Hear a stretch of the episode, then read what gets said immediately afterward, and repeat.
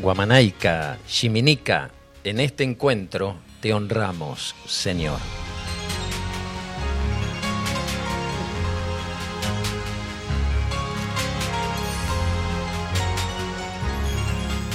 Buen día, buen día, linda tribu limonera, desde Capilla del Monte, aquí en el aire de las sierras, compartiendo con ustedes un sábado más en la otra realidad, un puente entre dos orillas. ¿Cómo están ustedes? Ya hemos empezado el veranito y el aire de las sierras hace bien, hace bien.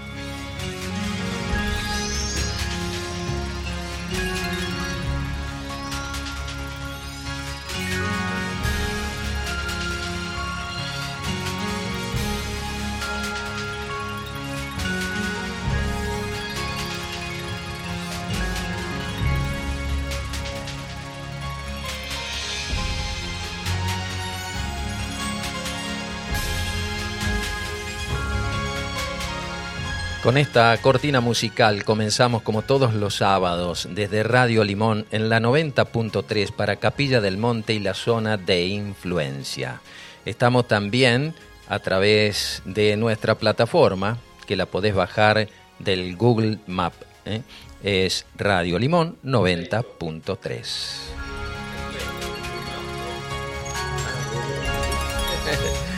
Perdón, del Play Store, lo bajamos del Play Store, ¿eh? si lo querés escuchar por internet o desde tu compu o desde tu teléfono, ahí estamos. Y en la página web estamos en Radio Limón 903.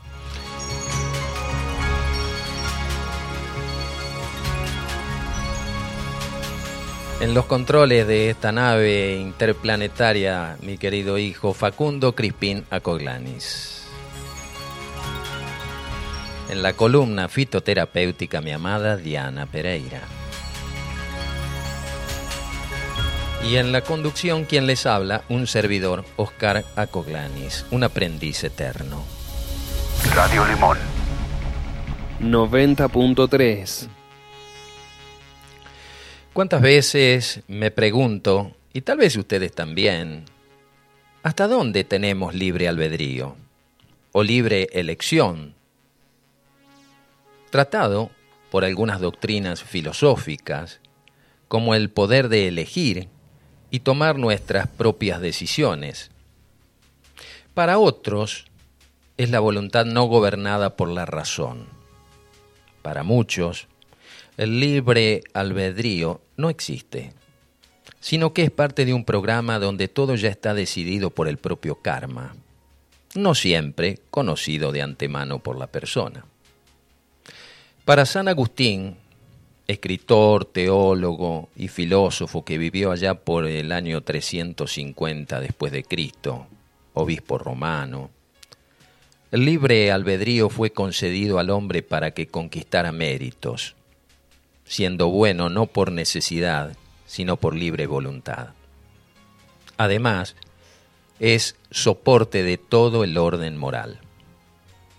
Para Mark Hallett, investigador en neurología, dice que el libre albedrío no existe, sino que es una percepción y no un poder o fuerza impulsora. La gente experimenta el libre albedrío, tiene la sensación de ser libre. Cuanto más lo examinas, te das cuenta que no lo tienes, afirma. Y la verdad que es un tema que da para muchos enfoques y análisis. Si existe ¿A partir de qué edad lo podemos ejercer? Y si no existe, ¿quién es el que toma las decisiones a la hora de elegir? ¿Qué implicancias tiene en mi vida desde lo religioso, ético, psicológico, jurídico o científico? Esto implica que la mente es la que controla algunas de las acciones del cuerpo, las cuales son conscientes. Y si tengo libre albedrío, ¿hasta dónde y cuánto puede mi decisión afectar a los demás? ¿Es una solución o es un problema? ¿Entra en la teoría del determinismo? ¿Existen distintos niveles de libre albedrío? ¿Cuántas preguntas podemos hacernos en el tan mentado enigma de saber quién soy yo. Pareciera que no es sólo una cuestión de creencias. A veces las creencias son parámetros limitantes. ¿Cuáles son esos límites a la hora de decidir y escoger? La mayoría de los filósofos suponen que el concepto de libre albedrío está estrechamente relacionado con otro concepto, que es la responsabilidad moral, o sea, cumplir ciertos requisitos metafísicos de ser responsable de la propia acción. ¿Y qué sucede cuando por algún método se nos obliga a actuar en cierta dirección con la cual no estamos de acuerdo? ¿Cuántas veces el hombre ha actuado bajo amenaza o presión? ¿Cuántas han vivido bajo el yugo y el martirio a expensas de su libre albedrío? ¿Cuántos prefirieron la muerte o la cárcel antes que renunciar a sus ideales? ¿O cuántos, por fanatismos de distinta clase, han perturbado la vida y el libre albedrío de los demás? Lo que a veces consideramos como absoluto no es más que la visión miope de algo más profundo. Navegamos como en un mar de ignorancia, hasta que dejamos de aceptar, así porque sí, lo que del sistema viene digitalizado, cuando nos convertimos en preguntones, cuando recuperamos el diálogo con nosotros mismos, cuando las preguntas van dirigidas a uno y no solo a los demás, cuando nos animamos a descreer en lo que creíamos o nos dijeron que era, para aventurarnos en descubrir a ese Dios que vive dentro de mí, dentro de ti. Ahora veamos esta posición. Si a la hora de tomar decisiones nos permitimos evaluar previamente si esa elección produce bien o produce mal, allí sí que es imperativo de cada uno poder decidir a través de su libre albedrío. ¿Quién decidió que yo naciera en este mundo? En esta región, en esta familia. Los hinduistas lo resuelven rápido. Ellos responden tu propio karma. Los místicos, en cambio, dicen que existe una especie de consejo kármico, quienes deciden dónde, cuándo y cómo se darán ciertas experiencias en nuestra vida, que nos permitirá decidir respecto a algunas cuestiones que tienen que ver con la evolución individual. Los poetas intentan ayudarnos diciendo que es el alma quien devela los misterios.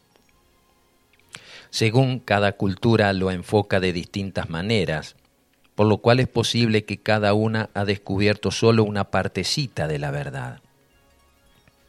Si en nuestra experiencia física y cósmica relacionada con la dualidad, poder escoger entre el bien y el mal nos permite evolucionar, considero que ha sido una dispensación especial del Dios Supremo y al mismo tiempo una oportunidad de experimentar, al menos en parte, nuevas posibilidades de salir de la rueda kármica. Si ella existe, y si no existe, igual salimos beneficiados, puesto que al devolver bien por mal, nos elevamos y accedemos a estados de conciencia más sutiles. A veces no se trata de elegir solo lo que más nos conviene desde el aspecto materialista, y sí lo que nos puede ser más útil para evolucionar. Estimo que la conciencia y su gradualidad es la que nos va guiando en la vida a la hora de tomar decisiones. También pueden existir ciertos miedos o culpas marcadas por experiencias del pasado. Cuando esto sucede es que no tenemos conexión con nuestro yo superior. Nuestra fe en ese Dios no es tan grande. Cuando más desarrollamos nuestra relación espiritual, mejor serán nuestras decisiones, pues estarán signadas por valores y no por conveniencias. ¿Son tiempos de cambio o cambios de tiempos? Hoy nos estamos replanteando muchas cosas. Nos revelamos a seguir aceptando lo que no es bueno. Estamos creando cuánticamente un nuevo paradigma, aunque no existan garantías. Solo confiamos en que ese cambio solo cabe en uno mismo. Conocemos cómo funcionan ciertas leyes de la naturaleza más allá de Darwin y de decorrer los velos de lo incognoscible. Según como observamos la vida, así la afectamos. La gran transformación, mi querida audiencia, está en marcha y empieza en cada una y en cada uno de nosotros. Bienvenidas, bienvenidos. Esta es la otra realidad, un puente entre dos orillas.